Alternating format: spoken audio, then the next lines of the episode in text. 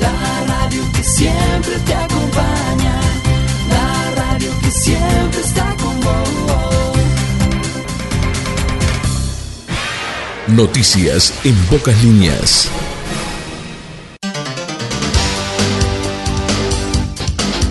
Bienvenidos a esta jornada del miércoles, mitad de semana. Estamos con las noticias en pocas líneas, hoy transmitiendo en el Día Internacional de la Mujer. Hoy, 8 de marzo, estamos transmitiendo en el Día Internacional de la Mujer, día dedicado a la lucha por la igualdad, la participación y el empoderamiento de la mujer en todos los ámbitos de la sociedad.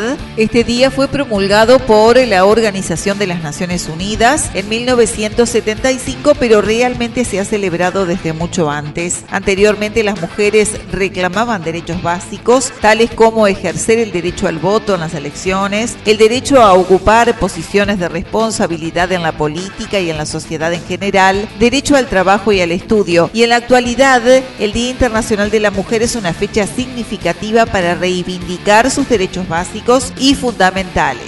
Anualmente se selecciona un tema central para celebrar el Día Internacional de la Mujer y en este 2023 por un mundo digital e inclusivo, innovación y tecnología para la igualdad de género.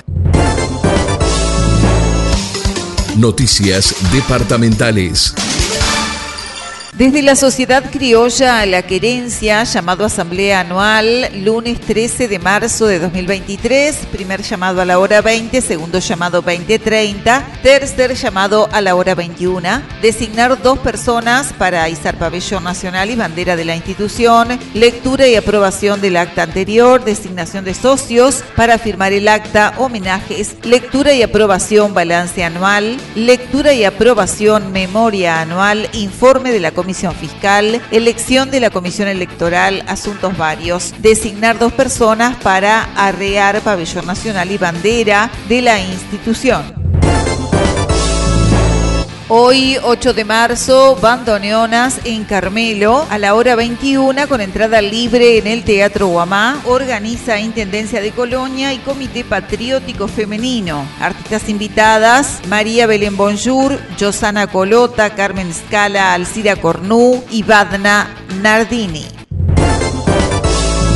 Pasividades, pagos por BPS hasta el jueves 9, Habitat Anda Red Pagos hasta el viernes 10.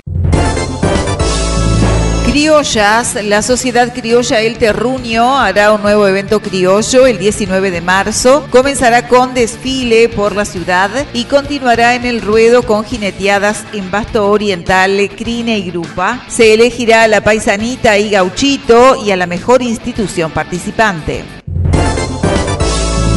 talleres de uso de celulares, tablet y netbook en la sede del Club de los Abuelos, Lucas Rosselli 1120 Nueva Palmira. La actividad está a cargo de la Intendencia de Colonia y las consultas se podrán hacer en la jornada de hoy miércoles de 15 a 17.30. Los talleres están dirigidos a todo el público y podrán ser semanales o quincenales, periodo a confirmar. Información nacional. Algunas cortitas del ámbito nacional. Ciudadanos, el sector mayoritario del Partido Colorado, propuso al senador Pablo Lams para ocupar la vicepresidencia de Antel, lugar que quedó vacante tras la asunción de Robert Bouvier como ministro de Ambiente.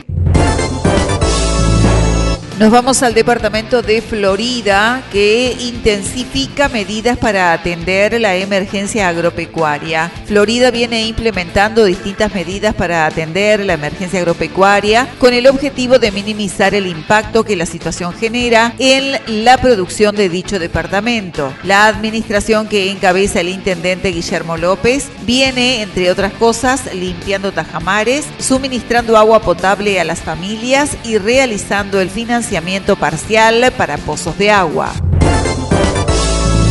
Día Internacional de la Mujer Trabajadora, Zunca hará paro de 24 horas en la industria de la construcción y las ramas de actividad en la jornada de hoy. El Zunca convoca a un paro nacional general de 24 horas en la industria de la construcción y las ramas de actividad para este 8 de marzo en el marco del Día Internacional de la Mujer Trabajadora, así como a sumarse a todas las actividades, movilizaciones que se realicen en ese día. Con respecto a la rama peaje, el Zunca informa que los trabajadores estarán parando sus actividades por 24 horas en todos los puestos del país.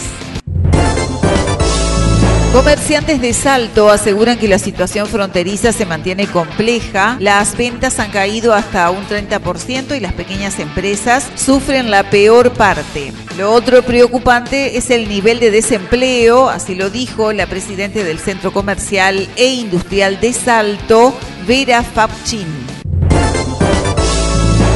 encuesta, el 53% de la población confía poco o muy poco en el presidente de la República. Las cifras surgen del último trabajo de la empresa Factum divulgado por BTV. 53% de los encuestados confía poco o muy poco en el presidente de la República, Luis Lacalle Pou, y el 44% confía mucho o bastante.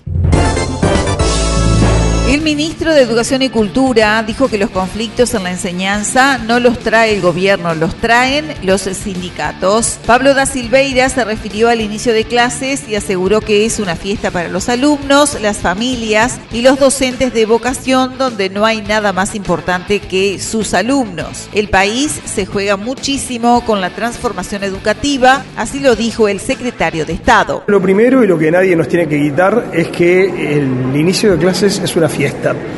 Es una fiesta para los alumnos que se reencuentran con sus compañeros, que vuelven a la escuela, al liceo. Es una fiesta para las familias que ven a sus hijos crecer y avanzar.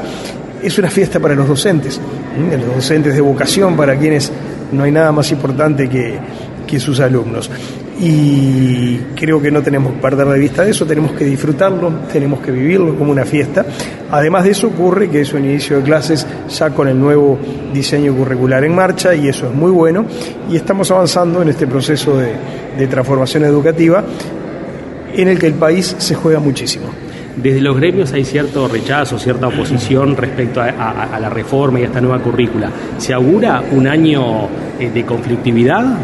Eso hay que preguntárselo a los gremios. Los conflictos en la enseñanza no los trae el gobierno, no los traen las autoridades educativas, los traen los sindicatos.